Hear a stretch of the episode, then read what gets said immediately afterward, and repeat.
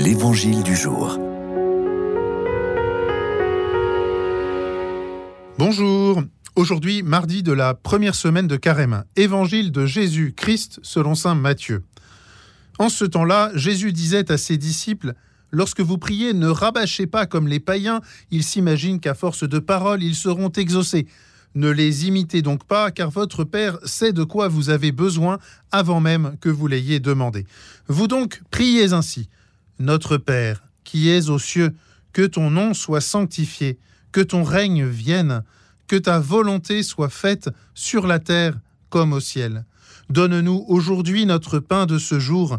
Remets-nous nos dettes, comme nous-mêmes nous remettons leurs dettes à nos débiteurs, et ne nous laisse pas entrer en tentation, mais délivre-nous du mal.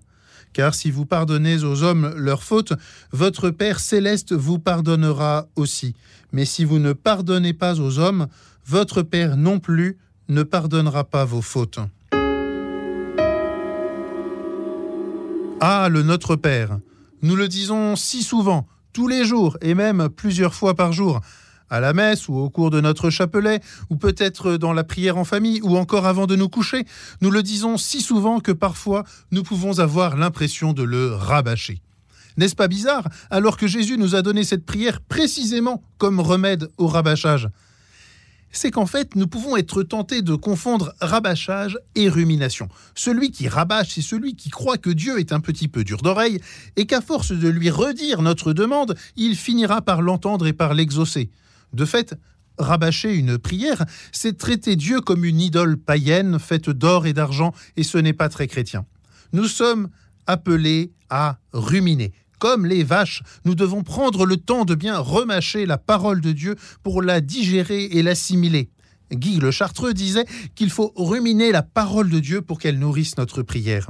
Soyons prudents, bien sûr, ce ne sont pas nos états d'âme et encore moins nos aigreurs intérieures que nous devons ruminer, mais bien au contraire la parole de Dieu qui nous est donnée pour nous nourrir.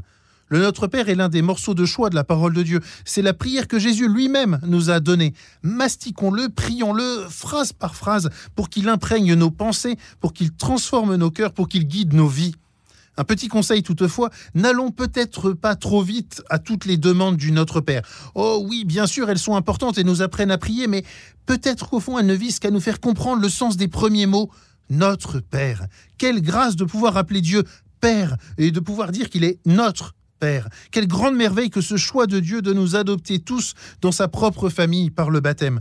Demandons aujourd'hui la grâce du Seigneur Jésus pour redécouvrir la douce saveur de la sainte prière qui nous a enseigné et laissons l'Esprit Saint crier en nous Abba, Père.